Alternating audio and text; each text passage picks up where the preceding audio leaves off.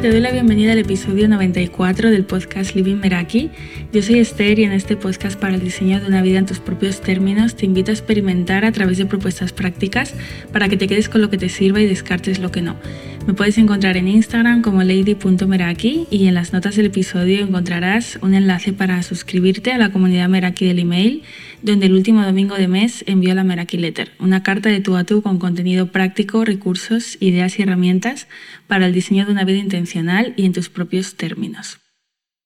Hacía tiempo que no grababa un episodio sobre hábitos y me vino el tema con mucha fuerza porque es algo que está apareciendo en sesiones durante estos meses de verano donde suele resultar más desafiante darnos aquello que nos hace bien. Así que va a ser un episodio cargado de ejemplos, muy práctico, muy para tomar nota, para que te quedes con lo que te sirva y descartes lo que no. Y voy a empezar con un recordatorio necesario antes de entrar en materia y, bueno, quiero traer aquí el propósito inicial de, los hábitos, de los hábitos que elegimos establecer y que sean parte de, de nuestra vida porque cómo los vemos y qué connotaciones tenemos acerca de ellos importa a la hora de relacionarnos con ellos. ¿no? Al final son un marco que nos da estructura, que nos da seguridad, que nos asegura de tener en el día a día nuestros básicos presentes y, también nos llevan a través de acciones diarias eh, o con la periodicidad que elijamos hacia esa versión del yo futuro que queremos cultivar.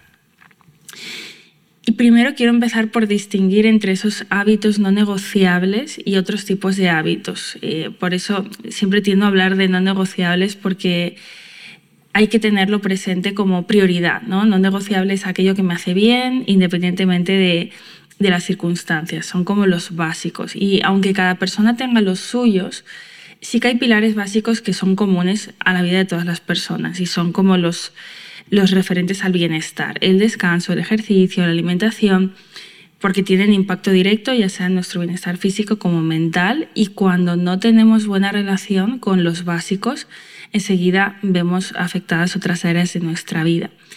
En el episodio anterior hablaba de las razones por las que podrías estar estancada en una vida bien y uno de los puntos era cuando tus objetivos son siempre los mismos. Y si esos objetivos tocan hábitos básicos, pues aquí es interesante replantearnos la relación en lugar de tratar de forzar. Por eso crear una buena relación con los hábitos que forman parte de, nuestros básicos y de nuestros no negociables es el primer paso, porque los necesitamos también para lo demás y tiene que haber un equilibrio en esos básicos. ¿no? Cuando los descuidamos, enseguida vemos el impacto en, en otras áreas. Si no me alimento bien, si no descanso bien, pues no voy a tener energía para otro hábito que puede ser mm, estudiar, trabajar, eh, viajar y, por eso aquí nos vamos como a esa pirámide, ¿no? donde en la base aparece qué es lo que necesito darme para, para funcionar. Y aquí es donde aparecen los básicos. Y antes de entrar en la relación con los hábitos, en cómo un hábito positivo de pronto se puede transformar en una exigencia, quiero entrar en esa distinción entre la excepción y la regla y es que a menudo veo mujeres que se castigan, se dan con el látigo porque un día no cumplieron con un hábito que era importante para ellas. Entonces, cuando se trata de excepciones, lo sabemos, lo identificamos, no se crea un malestar porque se está tratando de algo puntual, ¿no? Sé que hay personas que, que tienen a castigarse también, aunque sea algo puntual, y tenemos que revisar eso, no somos máquinas perfectas el punto es cuando de repente se difumina la línea entre lo que es una excepción y va pasando poco a poco a través de excepciones sostenidas en el tiempo a convertirse en regla. ¿no? Entonces aquí estamos creando un nuevo hábito que no queremos, que no nos hace bien, que nos aleja de nuestro bienestar. Y puede pasar casi sin darnos cuenta, especialmente si vamos con el piloto automático puesto. Y aquí cada persona ha de conocer sus límites. ¿no? y para aterrizar esto con ejemplos, si yo me digo que quiero ir al gimnasio cuatro veces por semana y una semana aislada voy una vez y el resto, tres o cuatro, esa semana es eh, la excepción y no la regla. Si yo me propongo levantarme a las 7 de la mañana y un día me levanto a las 9 por X circunstancia, es la excepción, no la regla. Si me como una palmera de chocolate una tarde en el marco de una alimentación saludable que estoy llevando la mayor parte del tiempo, es la excepción, no la regla. Si me suelo acostar temprano y una noche entre semana tengo un cumpleaños, quedo con amigos, eh, quedo para celebrar y al día siguiente arrastro un poquito de cansancio por haber dormido alguna hora menos, es la excepción y no la regla. Y claro, aquí cuando un hábito que es positivo, que nos hace bien, se puede convertir en, exigencia. Pues voy a entrar en, señales ¿no? que podamos eh, observar o vernos identificadas. La primera es obsesión por la perfección y es pues cuando te obsesionas con realizar ese hábito de manera perfecta en todo momento y conectas con la frustración o la ansiedad si no lo haces. ¿no? Aquí empiezas a caer en la trampa de la autoexigencia. Como por ejemplo, pues llevo tres noches durmiendo bastante mal por el calor, pero como me he dicho que tengo que ir a una clase de yoga a las 7 de la mañana, me esfuerzo porque si no me voy a sentir culpable ¿no? y voy arrastrando ese cansancio y voy haciendo lo que me he dicho que, que hay que hacer y me, y me obsesiono con tener que hacerlo, pasando por alto también las necesidades básicas y cómo me estoy sintiendo tras eh, despertar sin, sin, haber dormido o dormido muy poco durante tres noches seguidas. Luego la falta de flexibilidad, que es cuando te sientes incapaz de desviarte de tu rutina, incluso en situaciones donde podría ser beneficioso. ¿no? Si tu hábito está dirigiendo completamente tu vida y te sientes incómoda cuando intentas eh, cambiarlo o hacer ajustes, pues a lo mejor aquí te estás privando de esa flexibilidad y espontaneidad que requieren algunos momentos y situaciones de la vida. También cuando te resistes a adaptar hábitos a, circunstancias nuevas, ¿no? Como decir, pues eh, no voy a hacer un plan social entre semana porque esto está eh, totalmente dentro de lo que tiene que ser el fin de semana, porque tiene que ser así. Entonces, si eh, aparece la oportunidad de ir al cine un martes, no, porque tiene que ser el, sábado. ¿no? Esto ha salido a menudo en sesiones que, mm, que viene ¿no? Como de muy atrás también, ¿no? como esa disciplina de cuando íbamos a, al colegio, al instituto, de lo que se puede hacer entre semana y lo que se puede hacer en fin de semana. ¿no? A veces eso lo arrastramos también a la vida adulta. Sentimientos de culpa si te sientes culpable cuando no llevas a cabo tu hábito y esa culpa te va consumiendo y, experimentas una reacción emocional negativa que va más allá de, la excepción de no haber eh, dado espacio a tu hábito ese día, y si te culpas, si te criticas por no cumplir estrictamente tus hábitos, y a veces eh, en casos donde, donde las circunstancias a lo mejor no estaban bajo tu control, ¿no? Por ejemplo, pues Em, he llegado tarde al trabajo y, bueno, uno de mis valores es la puntualidad y, conecto con la culpa, ¿no? porque tendría que haber llegado a X horas. Luego está la falta de disfrute y de conexión con el hábito. Y aquí es si lo que solía ser un hábito que disfrutabas se ha convertido en una tarea tediosa que sientes que tienes que completar, que e, es algo a revisar, ¿no? Y una señal también para hacer ajustes el haber perdido la, sensación de satisfacción con el proceso.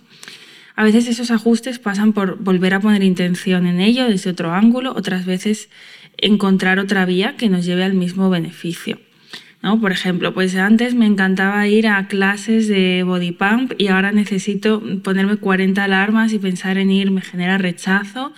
Pues aquí puedo redefinir mi relación con esas clases o buscar otra actividad que me guste, que me aporte movimiento y que me conecte con ese beneficio que quiero.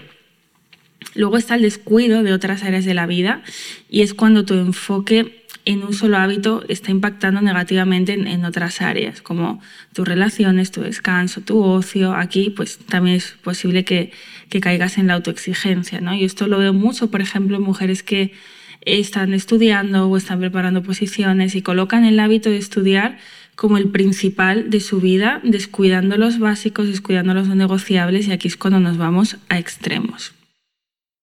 Ahora vamos con algunas señales que indican que no tenemos una buena relación con nuestros hábitos y las he ido recogiendo a medida que, me las he ido encontrando, que han aparecido en, en sesiones y, y bueno, pueden haber muchas más, pero las que, las que quiero traer aquí y ahora también en el contexto en el que estamos, si, si escuchas el episodio en, cuando se está publicando, eh, que estamos en, en agosto, el primero es desconectar del hábito en vacaciones. Más bien necesitar desconectar el hábito en vacaciones, ¿no? Como quien desconecta pues, de un trabajo que no le gusta.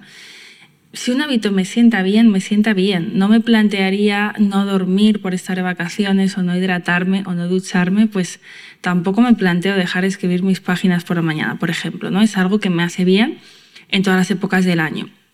Eso no quiere decir que a nivel estacional no podamos hacer ajustes, jugar con los tiempos, las horas. De hecho, es algo eh, a menudo necesario y es parte de esa flexibilidad que, que hablábamos antes. Luego también cuando al hablar de nuestros hábitos metemos la coletilla, pero sin presión, ¿no? Es que, claro, los hábitos no tendrían que presionarnos. También cuando decimos, hoy no, eh, no lo hago, que me lo merezco, ¿no? O sea, pues no darte el hábito que te hace bien tampoco tendría que verse como un premio.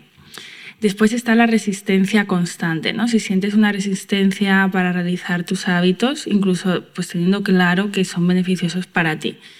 La procrastinación también, si los tienes a procrastinar de manera repetitiva, luego te sientes eh, culpable por no haberlos llevados a cabo y entras en un bucle, pues también es posible que no estés en sintonía con ellos.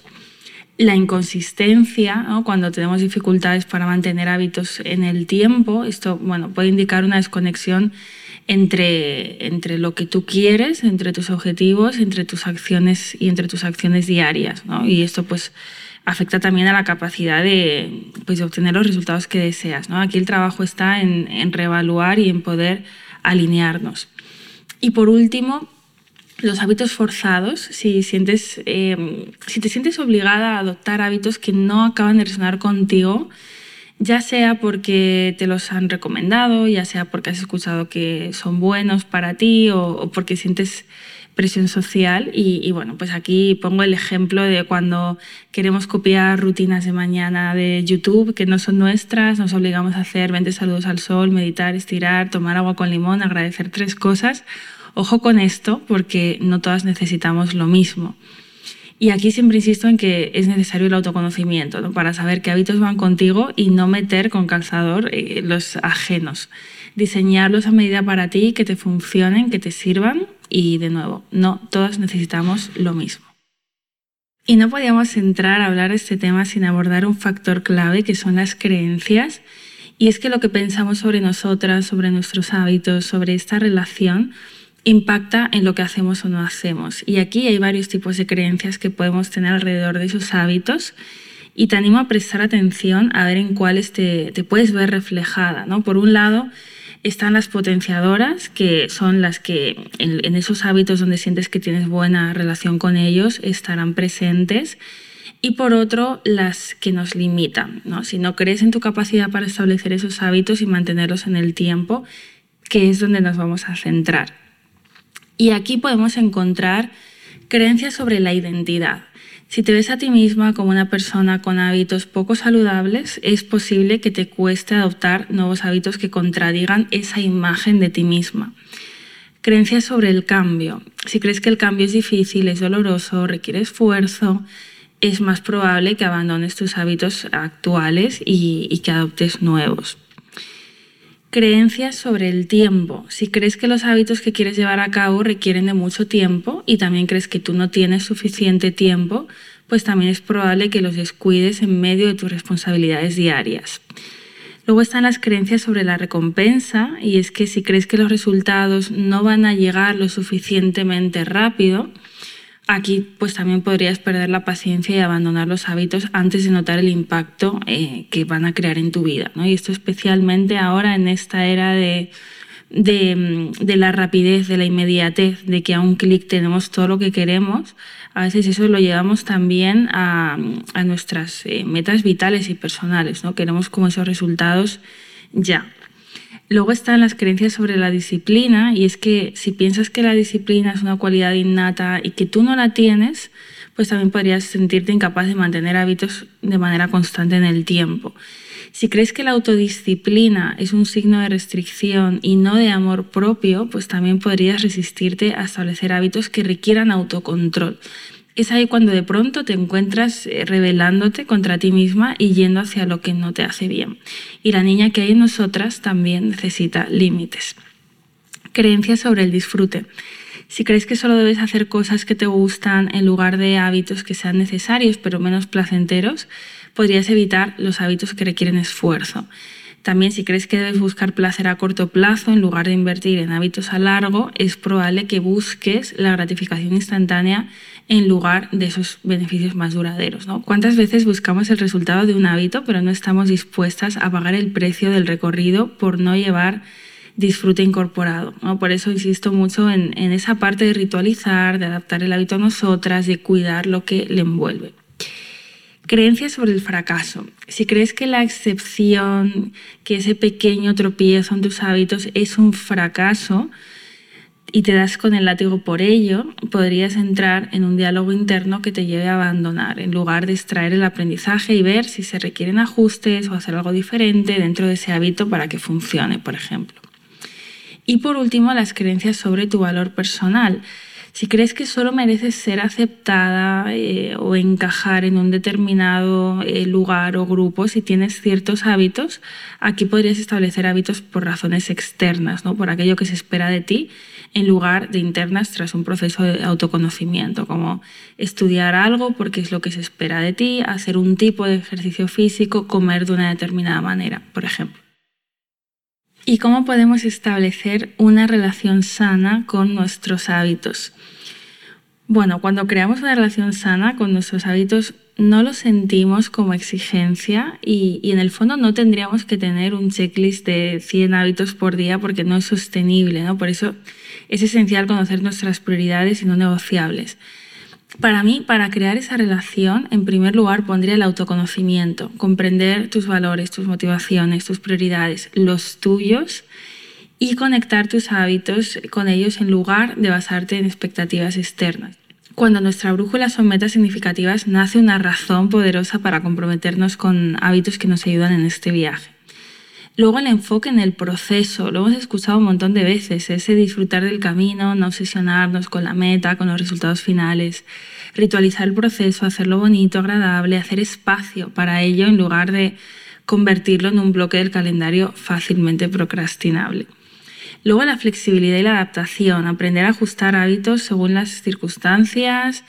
La rigidez aquí pues también nos lleva a, esa autoexigencia, ¿no? Y aquí pues pongo el ejemplo de eh, si pretendes hacer la misma rutina que tienes en invierno, en verano, ¿no? A lo mejor aquí la lectura de noche te encaja en invierno y en verano pues te encaja más hacerla en, la piscina, ¿no? Y, y, estar en paz con esto. A lo mejor Em, salir a correr por la mañana temprano en verano y no en invierno. Al final las estaciones eh, nos ayudan mucho también a, revisar hábitos y a poder flexibilizar un cambio en el estilo de vida también. Celebrar pequeños avances, reconocer y celebrar esos avances en lugar de darlos por sentado, que muchas veces tratamos ya como de enfocarnos en lo siguiente y no nos damos como ese refuerzo positivo, no lo celebramos lo suficiente. También el compromiso gradual, comenzar con pequeños cambios en los hábitos y luego ir construyendo sobre ellos para no caer en, esos cambios radicales que nos llevan a la autoexigencia, que nos, meten en la espiral del todo o nada. ¿no? Al final, ir de 0 a 100, eh, pues es fácil que, pues que decaigamos antes. ¿no? Si llevamos un año sin pisar un gimnasio, pues no nos vamos a proponer de entrada ir siete días por semana. seamos aquí realistas y, graduales. También escuchar al cuerpo, prestar atención a las señales de agotamiento, ajustar los hábitos si sientes que están afectando negativamente a tu bienestar. ¿no? Y aquí ayuda a prestar atención a si estamos tratando de incorporar un hábito no básico por encima de otro que sí lo es. Como pues no he dormido nada esta noche y quiero hacer mil cosas al día siguiente sin descanso. Después está el equilibrio. Sabemos que hay etapas de la vida donde vamos a priorizar unas áreas sobre otras. No se trata de que el equilibrio eh, sea eh, pues todos los quesitos de la rueda al mismo nivel todo el tiempo, pero sí que está en, no descuidar los básicos y en no darlo todo por un hábito. ¿no? El ejemplo que ponía antes del estudio, ¿no? me voy a centrar en estudiar y voy a dejar todo lo demás. Pues aquí claramente vamos a perder equilibrio y eso va, va a afectar. Y por último, la revisión continua. Cuando revisamos, cuando ponemos atención en, esos hábitos que son parte de nuestros días, semanas, meses, podemos darnos cuenta de lo que no funciona, de lo que sí funciona y poder hacer ajustes. ¿no? Aquí yo, el, el review de mes para mí es como una de, uno de esos pilares a la hora de, de revisar, ¿no? de no pasar de un mes a otro y arrastrar pues todo esto que no nos está funcionando, ¿no? poder poner ahí la lupa y decir, vale, con qué me quedo, con qué no me quedo y, y cómo continúo a partir de aquí. Y ya para terminar, en la propuesta práctica de hoy te propongo realizar una revisión de tus hábitos y considerar también cómo te vinculas con ellos a través de estas preguntas. ¿Qué tipo de creencias se esconden detrás de los hábitos que más se te resisten? ¿Con qué hábitos sientes que tienes una buena relación? ¿Cómo se ha cimentado y qué creencias potenciadoras identificas alrededor de ellos? ¿Hay algún hábito que estés llevando a cabo porque es lo que se espera de ti por expectativas ajenas? ¿Tus hábitos diarios contribuyen positivamente a tu bienestar? ¿Cómo te hablas cuando hay una excepción en tus hábitos? Y por último, ¿tienes la flexibilidad de adaptar tus hábitos cuando es necesario? Pues hasta aquí el episodio de hoy. Si te ha gustado, si te ha aportado, te invito a hacérmelo llegar, ya sea pues a través de Instagram, etiquetándome en lady.meraki o a través de, de Spotify, contándome qué te llevas. Me encantará leerte, también te animo a compartirlo con personas en las que hayas pensado mientras escuchabas este episodio y a valorarlo en la plataforma en la que lo estés escuchando. Y nos escuchamos en el próximo episodio. Hasta pronto.